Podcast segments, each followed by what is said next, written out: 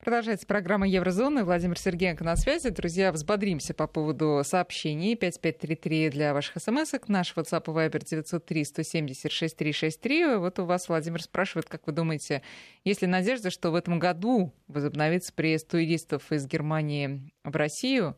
А, про из России в Германию почему-то не спрашивают. И ну, есть ли интерес вообще немцев к туризму по России? Ирина спрашивает. Вопрос интересный и вопрос правильный. И, э, я так скажу, это такой хороший, хороший кусок работы, который еще предстоит делать. Значит, по поводу перевозок, авиарейсов, э, я с большим удовлетворением могу сообщить, что первая перевозка группы бизнесменов состоялась именно из Германии в Россию э, при скажем так, при содействии немецкого и российского МИДа этот вопрос был решен, и был спецборд, и этим спецбортом, спецрейсом из Германии прилетела группа бизнесменов в Россию. Э, я так скажу, молодцы. Вот молодцы, могут, когда хотят. А регулярные рейсы для всех людей, это, конечно, другая история, и здесь больше вопросов. К сожалению, еще нет у нас информации, но э, мы знаем, что уже начался совещательный процесс, и как будут происходить, на каких условиях так сделать, чтобы синхронизация произошла между э, аэропортами, между авиаперевозчиками, и для этого нужно понимать, в чем она будет заключаться. И есть и тревожные сообщения в этом направлении, например, что Евросоюз откроет внутренние границы, но внешние будут закрыты все еще до сентября. Э, и если что-то изменится в мире вакцин, в мире тестирования, то есть, ну, тогда, наверное, и правила будут меняться. К сожалению, сейчас единых правил нет, никто их не придумал. И в разговоре о второй волне они тоже присутствуют постоянно, как быть, как поступать, и вполне возможно, что новые механизмы изоляции, автономии э, вступят в силу. То есть, э, насколько мы будем привязаны, те, кто протестировался и получил положительный ответ, то есть, что человек, да, имеет в себе вирус, и вполне возможно, он об этом не знает, будет ли это делать в аэропорту, будет включено это в услугу, сколько эта услуга будет стоить, э, кто обязан будет ее воплощать в жизнь, насколько это насильно и добровольно, мы ничего не знаем, мы только знаем, что все эти темы обсуждаются. Вот, по поводу туризма. Э, есть большой кластер людей, которым надоел европейский туризм. Ну, вы знаете, сытый голодному не товарищ, поэтому а, объехав огромное количество европейских городов, да, есть любимые, да, есть, которые посещаешь по работе, и э, тем не менее, можно сказать так, насытился. И вот когда человек насытился, вот представьте себе европейца, который живет в Европе. И для него неудивительны эти улицы. Ну, парижанин может сколько угодно любить свой Париж, но он не является таким, знаете, туристом типичным в Париже. Он смотрит на это, ему все это приелось. Это нормально. И одно дело гордость за свой город, совсем другое дело туризм, когда хочется куда-то поехать. И вот здесь вот есть определенный зазор востребованности. Я, к сожалению, не могу сказать, что есть определенный тренд туризма в Россию. Я считаю, что здесь еще можно, можно еще развиваться, есть куда расти. Я знаю, что, например, э, есть э, и нуждается в помощи проект для того, чтобы европейцы приезжали кататься на собаках не э, Норвегию, а в Россию. И этот проект двигается, это я знаю. Я знаю, что те, кто хочет э, посмотреть просто э, Санкт-Петербург, Москву, э, Казань, это один вид туризма, и совсем другой, когда мы говорим о Байкале, то есть есть понятие еще и экотуризма, когда мы говорим о горах, э, то здесь еще работа и работа. Я скажу так, востребованность будет – она всегда есть. Но это тоже определенный риск с точки зрения бизнеса. Сейчас туристический бизнес вообще находится в безумно критическом состоянии, поэтому каких-то резких изменений я не, не вижу. И как только появится информация более конкретная по перевозкам, по открытию границ, конечно, мониторю, конечно, буду озвучивать, конечно же. И э, у меня есть один вопрос, э, который я зачитаю по поводу... Э, нам пишет Александр из Киева и спрашивает, возможно ли в просвещенной Европе то, что произошло в Сиэтле. Э, вы знаете, правильный вопрос. На самом деле очень правильный вопрос. Америку э, не рассматривали в последнее время как э, страну, в которой могут вос, ну, так быть хорошо восприняты и востребованы социалистически ориентированные требования или социально справедливые требования. То есть разрыв в обществе, когда происходит, то, понятно, э, низы начинают бунтовать. Но прежде чем перейду к этому, возможно ли в сытой Европе, расскажу о предпосылках, которые говорят, что это не только возможно, а что оно уже и есть. Я бы хотел закончить тему по поводу Трампа и Европейского суда. Значит, э, давайте так. Э, заявление МИДа э, Федеративной Республики Германии говорится, что Германия один из убежденных сторонников МУС и полностью доверяет его работе. И еще Берлин считает, что любого оказания давления на независимый суд его сотрудников или лиц, которые с ним сотрудничают, является недопустимым. Так вот, дорогие друзья, радиослушатели, вы понимаете, что произошло или нет? Когда Трамп говорит, что судьи, которые посмеют осудить американских солдат, вот в модель эту вдумайтесь, а, эти судьи попадают под санкции США. Э, что такое санкции США? Вот иногда, мне кажется, многие тоже недооценивают э, некоторые модели, и в момент, когда нужно атаковать, вот прыгать прямо атаковать, стремительно, как кобра, метнуться и проглотить какого-то кролика или создать э, информационный поток, э, Дело в том, что вот Трамп говорит, что находящиеся в юрисдикции США активы лиц, которые эта цитата, будут определены как причастны к судебным процессам э, Международного суда в отношении американских служащих, будут блокированы. Вот кажется, кажется, что фраза, знаете, ну да, у меня нет денег в Америке. Мне кажется, что очень многие не понимают, что происходит и что делает Америка. Во-первых, это абсолютный цинизм американский. И этот цинизм э, в данном случае проявил себя в той степени, в которой э, европейцы, если промолчат, то, в принципе, ну, можно смело говорить о том, что попраны вообще все международные нормативы.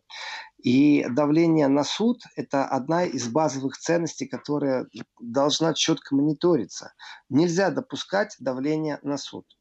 Э, судьи – это э, вообще-то те, кто принимает решения даже по политическим, по международным отношениям. То есть не все сводится к административно-уголовному э, процессу. Есть вещи, которые международно очень важны. И если не будет институтов, которые этим занимаются, в принципе, мы откатываемся в средневековье. То есть власть сильного и власть того, кто может себе что-то позволить. Вот так себя и ведет Америка. И я считаю, недооценка тем, кто не понимает, что это такое, тот же судья, кстати, э, может не понимать, э, но если Америка грозит блокировкой финансовых активов, то я могу сказать так. Э, приезжает судья, например, в Швейцарию в отпуск, селится в гостиницу, заходит дает кредитную карточку, а ему говорят, извините, она не работает. Почему? А потому что эта кредитка э, идет через США.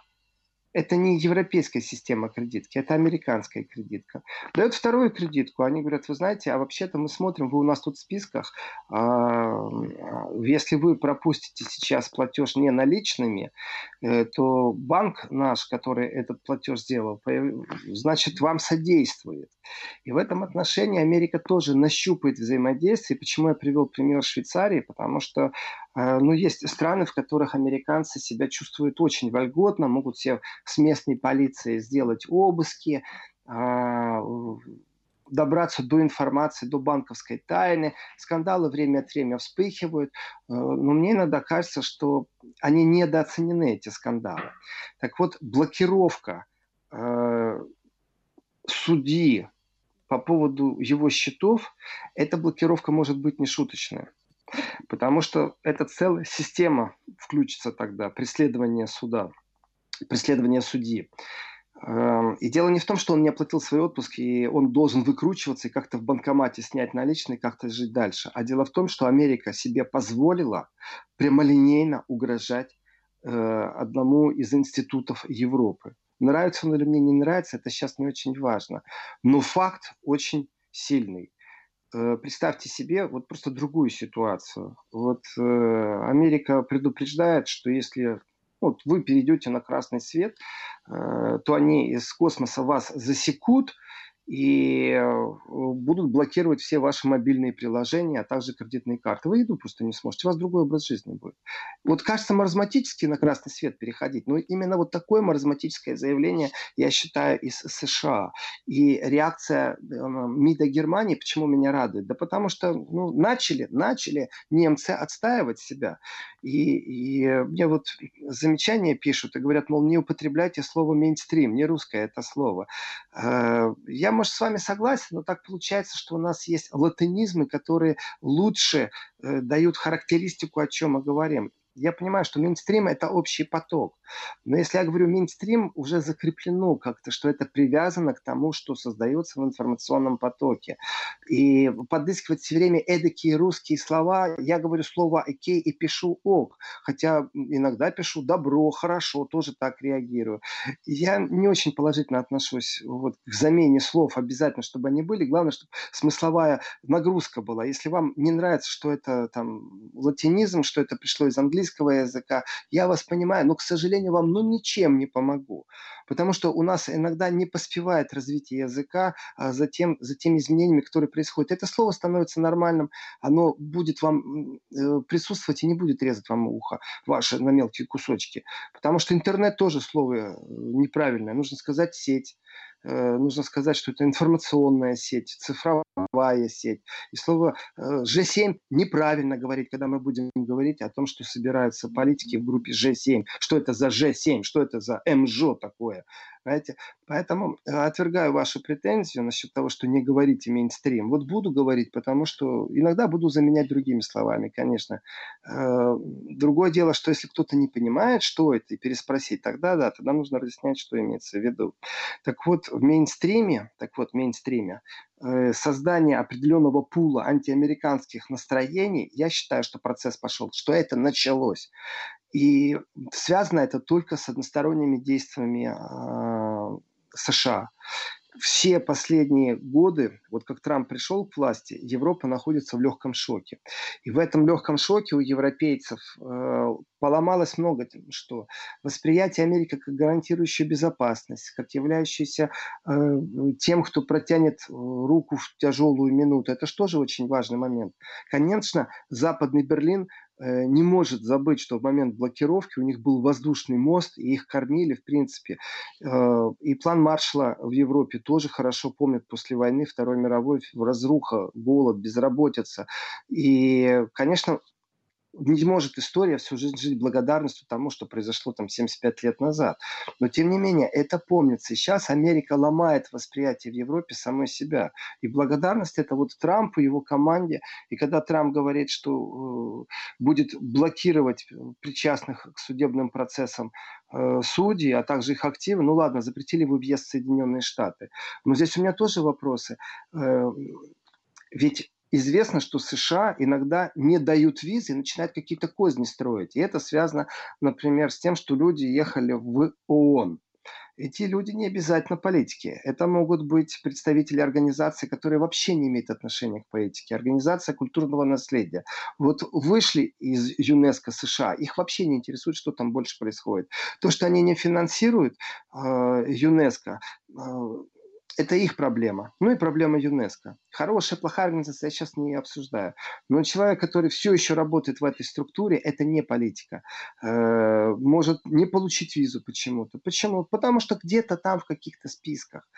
И э, блокировка получается так. И вот это вот взрослый взгляд свысока, контролирующий взгляд, который делает США по отношению к Европе, это э, не просто, знаете, там суверенитет нарушить. Нет, это уже выработка взаимодействия. Ты можешь сделать только то, что я тебе разрешаю, я тебя похвалю. Я тебе денег дам, кстати, только будь послушным. Так вот, у вас что там, суд есть независимый? Ну, давайте слово независимость сейчас тоже обсуждать не будем. И предвзятость сюда. Давайте просто отнесемся к тому, что есть формирование, есть международный суд. И многие страны э, придерживаются этого формирования. И США говорят, нет, мы нет. Ну хорошо, вы э, свои голубые береты охраняете и считаете, что в крайнем случае вы сами будете чинить правосудие. Ну я привел пример. А что если команду дал неправильно? Потом, знаете, тоже европейцы смотрят на все это и думают, что-то американцы расписались. И э, преступления, которые суд хочет рассматривать, это преступления, связанные с американских военных с Афганистаном, в Афганистане произошедшие события. А давайте так, европейцы что, только сейчас опомнились. А когда на территории э, Европы людей воровали и увозили в США, в Гуантамо, там вообще нету понятия прав человека, вообще не существует. Это как бы другая планета, где вообще нет э, понятия суд, адвокат, прокурор. Там есть правила американцев. Например, 24 часа в сутки слушать музыку, которую поставил начальник тюрьмы так громко, то есть там рок он включил, и это что, не пытка? Пытка а водой лить человеку на полотенце, э, которое лежит на лице, так, чтобы человек понимал, что он сейчас утонет. Понимаете? То есть нету нигде ни моря, ни реки, ни водоема, ни озера, а человек утонул. И ему говорят, мы тебя убьем. Это что же на территории Европы происходили? И э, тот, кто организовывал эти перевозки, похищения людей, эти тайные тюрьмы ЦРУ, в том числе и в Европе, смотрите, так аккуратно прошлись. Ой, там в Польше были, в Румынии были. Э, европейских граждан тоже похищали, тоже пытали. Э, молчала Европа. Даже, да, даже, даже просто ну вот, э, хоть бы полаяла от души. Нет, да, публикации были, э, заявления были оппозиционных э, лидеров, но не было волны, которая была направлена против действий США. Никто не говорил, что Америка не имеет права этим заниматься, вот на государственном уровне. И меня радует, что Барель все-таки это представитель Евросоюза, внешнего ведомства, то есть как МИД, э, только для всего Евросоюза тоже дал критику по отношению э, угрозы со стороны Трампа, позволяющей вводить санкции против членов Международного уголовного суда в Гааге. Э, значит, Германия выступила заявлением, то есть это заявление МИДа, и Евросоюз тоже обеспокоен тем, что себе позволяет Америка. Итого, у нас есть прецедент. Открытым текстом США влияет на судей, которые работают в Европе. Э, влияют тем, что они просто им угрожают. Сегодня они вводят санкции по поводу денег, а также перемещения. А завтра какие они будут вводить санкции? Завтра они могут себе позволить похитить любого, кто вроде бы нарушает их интересы, и отправить в какое-то новое э, Гуантамо. Э, вопросов очень много. И растерянность Европы, когда Трамп пришел, она была ярко выражена. И ведь все равно э, мы друзья навек, это, пожалуйста, сколько угодно. Потому что существует экономическая зависимость между США и Европой. И в одной Германии США контролируют полтора миллиона рабочих мест. Это очень много это э, повторение, вот здесь я сейчас уже постепенно приду к вопросу, но уже после новостей, возможно ли история повторения того, что произошло в Сиэтле в Европу. И тогда это совсем другое. Если полтора миллиона людей будут безработными, и это будет сознательное смещение рабочих мест из Европы куда-то, и Трамп еще вдруг, представьте себе, э, вот это звучит, может быть, как фантастика, но если смотреть на его заявление и непредсказуемость Трампа, то он может шашку рублем сказать, все, мы выводим войска из Ура, кстати. И мы выводим бизнес из Германии. Все, кто захочет переехать из Германии в Румынию, получат, ну, в Евросоюзе правила одни и те же, получат дополнительную государственную субсидию, кредиты, все что угодно. Только забирайте бизнес из Германии. То это будет не просто давление, это будет уже политика иного плана. В принципе, это война. И когда говорят о торговой войне между немецким автопромом, ах, немецкий автопром там э, потерял определенные преференции в США, то э, вроде бы политика старалась удалиться, соблюдать какой-то нейтраль, но не могут больше нейтралитет соблюдать э, немцы в том числе. И европейские политики в том числе не могут молчать и соблюдать нейтралитет, если мы говорим о Международном уголовном суде в Гааге. Владимир, Еще раз, прерываемся бы... на новости, а потом вернемся в эфир. 12 часов и 36 минут, и Владимир Сергеенко продолжает программу Еврозона. Владимир, пожалуйста. Прежде чем я продолжу разговор о э, международном суде и кто еще присоединился к э, протестам против политики Трампа давления на суды в Европе, И я хочу подискутировать с нашими радиослушателями, которые, э, я смотрю, активно очень отреагировали. И начну я... Давайте пополемизируем, давайте. Вы думаете, я боюсь каких-то острых вопросов? Единственное, что человек, который написал из Германии без подписи, почему-то решил, что он может со мной на «ты» говорить. Э, на будущее моя фамилия не Сергей Енко с двумя «е», а Сергей Енко. Сергеенко, русский язык не поспевает за новыми веяниями. Ты это серьезно? Спрашивает меня Алекс Р. из Германии. Э, трудно представить, чтобы кто-то вставлял русские выражения на американском примерном радио. Я не знаю, слушает ли этот Алекс Р. регулярно американское радио, или ему только это представить трудно. А вот русские слова во время беседы на немецком языке, во время круглых столов, во время выступлений постоянно присутствуют. Если вы не умеете вставлять русские слова то это ваша проблема, а мы умеем, и мы учим наших друзей, наших немецких, австрийских, французских товарищей, чтобы они вставляли и пользовались нашими словами. Это нормальная практика. Но вот э, у меня вопрос другого плана. Ведь не одно сейчас пришло сообщение о том, что вот как-то задело людей моя фраза о том, что русский язык не поспевает э, в создании своих собственных э, синонимов, и так, чтобы они вошли в общество. И даже вот по поводу интернета объясняют, что такое интернет, а лента э, кипит. Давайте пополемизируем. Пополемизуем. Угу. Я знаю, что у меня латинизм всегда стоит в речи, но я хочу к вам обратиться, дорогие радиослушатели, э, просто за помощью. Давайте э, свои предложения, как можно Э, заменить слово мейнстрим на что? То есть барбишоп мне не интересен как слово вообще. Ну, не пользуюсь барбишопом, вот мне и все равно. Но вот, например, слово батл, которое часто употребляют, вы знаете, очень часто, э, если вы скажете, как можно это заменить, и так, чтобы это еще было подхвачено не только молодежью, не только в субкультурах, то будет замечательно.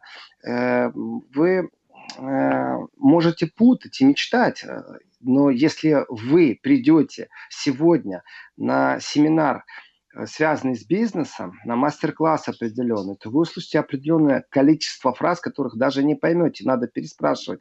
И упоминание этих фраз говорит о том, что вы причастны к этой среде. И вот слово «батл», э, оно меня, скажем, тоже так не очень э, парит, но давайте локдаун, который вошло у нас с коронавирусом э, очень сильно э, в обиход. Это слово стали произносить. И объясните мне, если нет синонимов, если нет такой же информационной нагрузки подобного слова в русском языке, почему его не придумали и не почему не ввели. Потом слово фейк и слово ложь. Почему слово фейк звучит чаще, чем слово ложь? Э, почему говорят селфи? Когда человек делает фотографию сам свою, держа какой-то свой гаджет э, в руке. И если вы думаете, что эти слова больше не русские, то очень сильно ошибаетесь. Некоторые из них становятся уже просто русскими, как слово интернет. Но я за, если вы пришлете э, какие-то свои предложения, как вот мейнстрим заменять на э, что-то другое, чтобы вам это ухо не резало, да, я только спасибо вам скажу. И давайте, этих слов огромное количество, над которыми работать надо. Поднимайте этот вопрос. Все вместе мы справимся с проблемой. Только я вас сейчас очень сильно долбану, так, чтобы вам мало не показалось.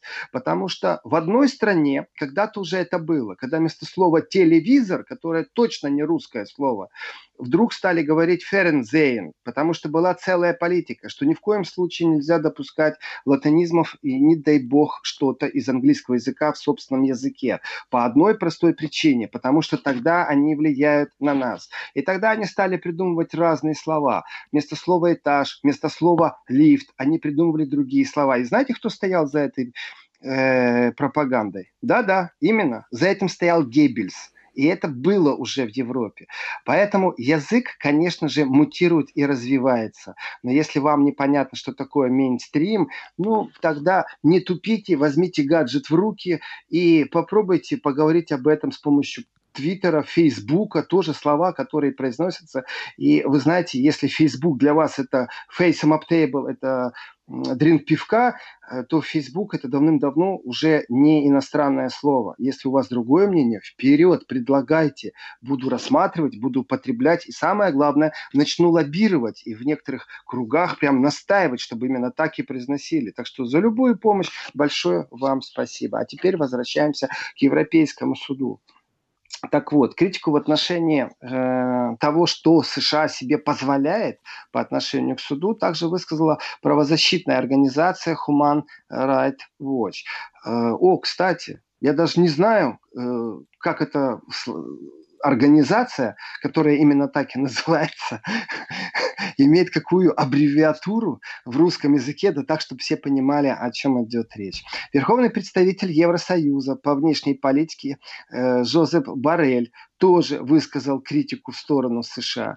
Управление Верховного комиссара ООН по правам человека, вот здесь, кстати, есть российская аббревиатура УВКПЧ, э, поздравляю всех, и Международная федерация за права человека, теперь только есть латинская аббревиатура FADH, э, высказались тоже против давления США на судьи.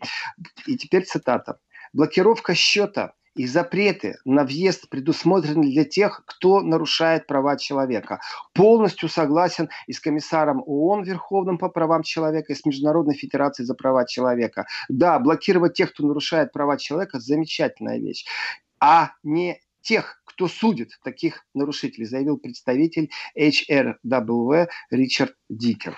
Так вот, а, то, что позволило себе США сейчас, то, что позволило себе США, открытое пренебрежение ценностями, говорит о том, что у нас дорожки-то расходятся. И когда я говорю «у нас», это у нас, европейцев, но в смысле для меня сейчас и в том контексте, в котором я говорю, это Европа от Лиссабона до Владивостока. Э, и позиция США, связанная с судом, конечно, они боятся американцы. Конечно.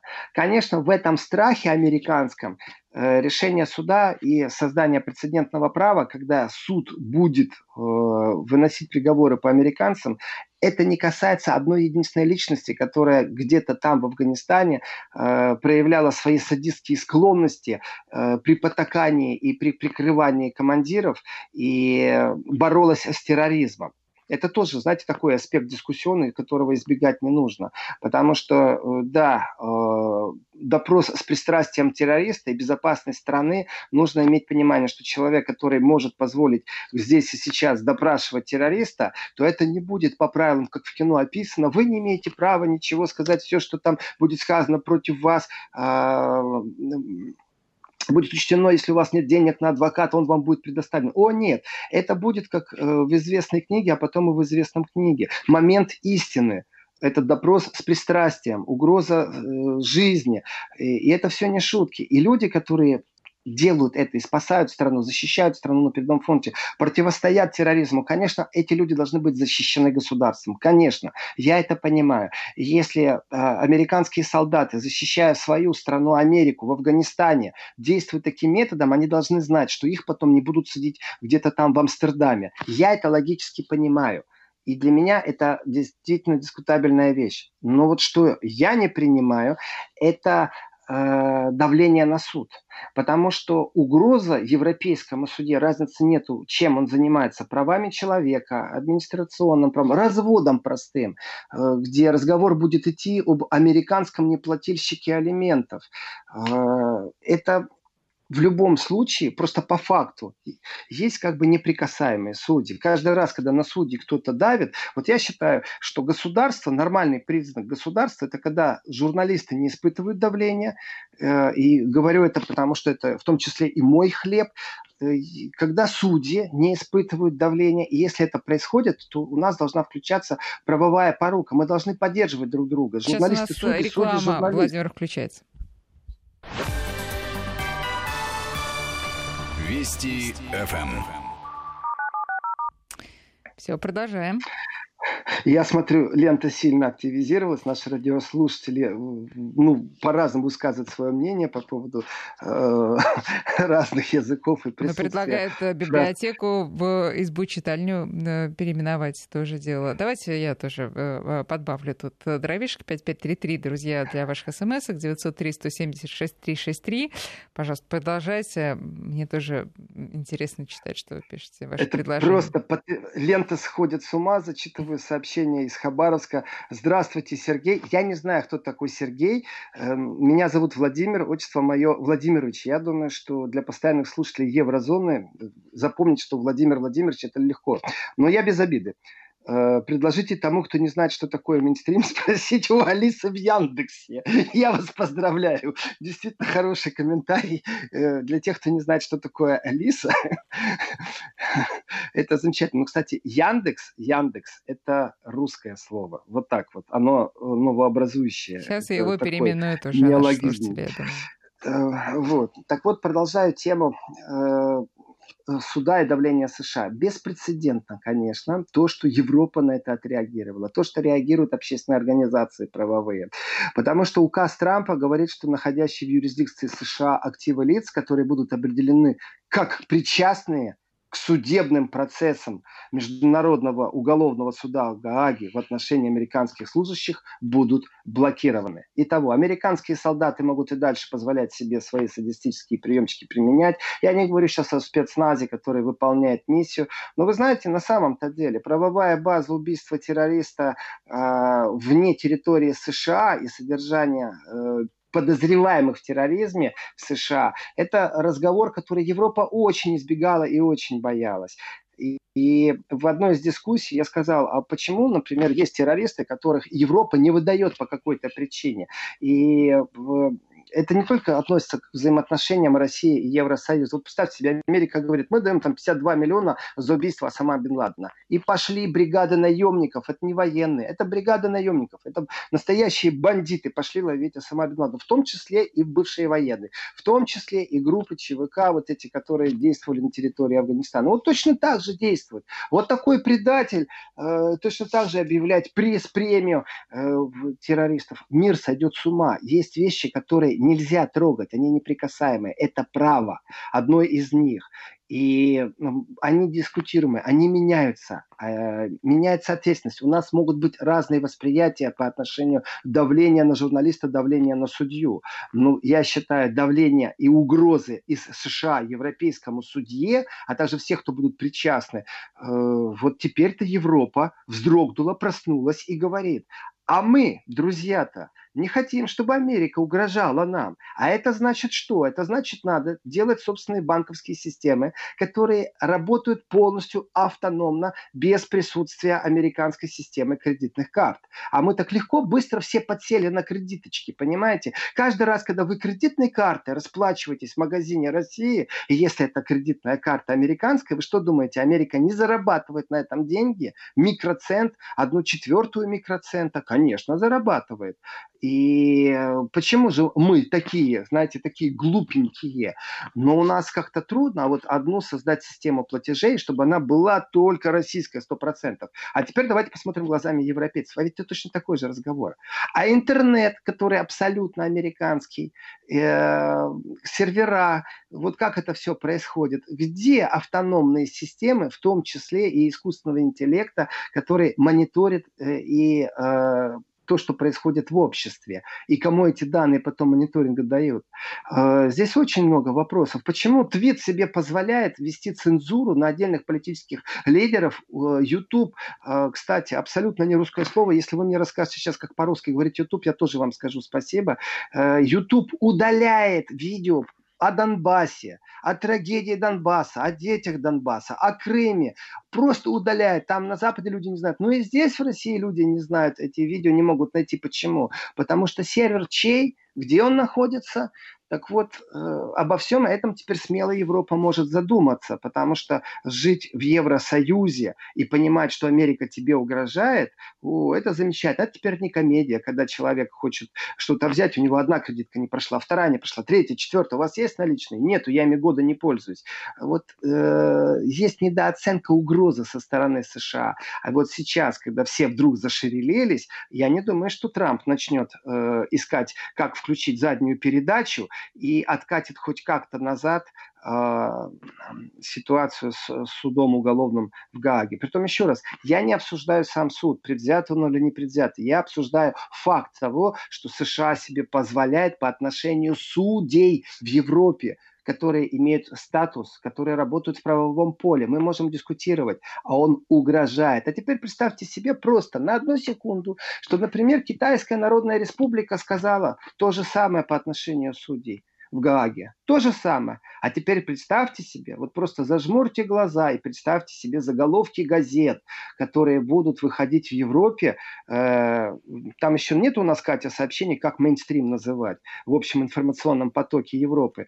Э, если Россия сделает заявление о том, что санкции приняты в отношении судей, даже пусть это будет символичное заявление, то есть мы не пускаем на территорию России, э, и все капиталы, которые у них есть на территории России, мы заморожим, заморозим и будем э, мониторить и отслеживать. Э, представили? Ну, э, это... Э, нет, я по поводу э, все наших э, филологических изысканий. Нет, тут только по поводу ты труба. Вот, ну, и самое логичное, что чем предлагают пользоваться, ты труба. Вы смотрели, а Владимир, что... на «Ты трубе» вот последнее видео? Нет еще? Ну вот посмотрите. Ну, что а что такое «Ты труба», Катя? Я, ты сейчас, труба? я понимаю, о чем мы говорим. YouTube — это «Ты труба»? «Ты труба», ну а как? Логично, по-моему. Ага, вот, но, но, но из Нижегородской области человек уже говорит, что он одевает на голову фольгу, ну, давайте уже тогда говорить, все-таки надевает. Вот, и, видимо, уходит в астрал, поскольку нет э, сил у него слушать а, филологические наши а, экзерсисы. Ох, опять не то слово, что ж такое. Ну ладно. Э, да, э, Катя, вы знаете, я понимаю, почему задел, и есть такой стандарт, это разговор и дискуссия трудна, э, и есть люди, которые живут по стандартам, которые им так хочется, они так себя видят. Я их отправлю к написанию факультета ненужных вещей Домбровскому, и если они не знают, какой вид имел текст до корректировки, то они очень удивятся. А еще пусть они зайдут э, в интернете и наберут безграмотных писателей, которые существовали, и что они оставили человечеству. Вы путаете разные вещи. Информация, которая подается, и также наличие в языке э, слов-паразитов, которые тоже, кстати, могут прийти с Запада. Почему вдруг все стали говорить локдаун? Э, почему? Ну, так происходит. И слово вдруг становится обыкновенным, им пользуются. Э, так, э, по поводу Сиэтла. Я смотрю на часы. Давайте завтра в 11 утра начинается еврозона. И я себе делаю маркировку, прямо сейчас жирным фломастером на экране компьютера пишу, что я начинаю разговор, а возможно ли в просвещенной Европе то, что произошло в Сиэтле, потому что это важный вопрос для того, чтобы понимать, что такое вот эти вот левацкие, анархистские э, типа антифа движения и чем вообще это грозит, в том числе и Европе, и будет ли Америка экспортировать это все. Боже, лента просто замечательная. Э, вот, э, Владимир, побольше, понимаете, такого народного чего-то. Сразу просто нет отбоя. Проснулись, проснулись. Да, ну, да. друзья, сейчас мы действительно все-таки сворачиваемся. Буду подбирать сейчас все-таки русские, исконно, посконно русские слова. Э, вот мы закругляемся. Владимир Сергеенко был с нами сегодня и будет Спасибо, завтра Катя. с 11 утра. Так что присоединяйтесь и до встречи. Спасибо, Владимир. Еврозона.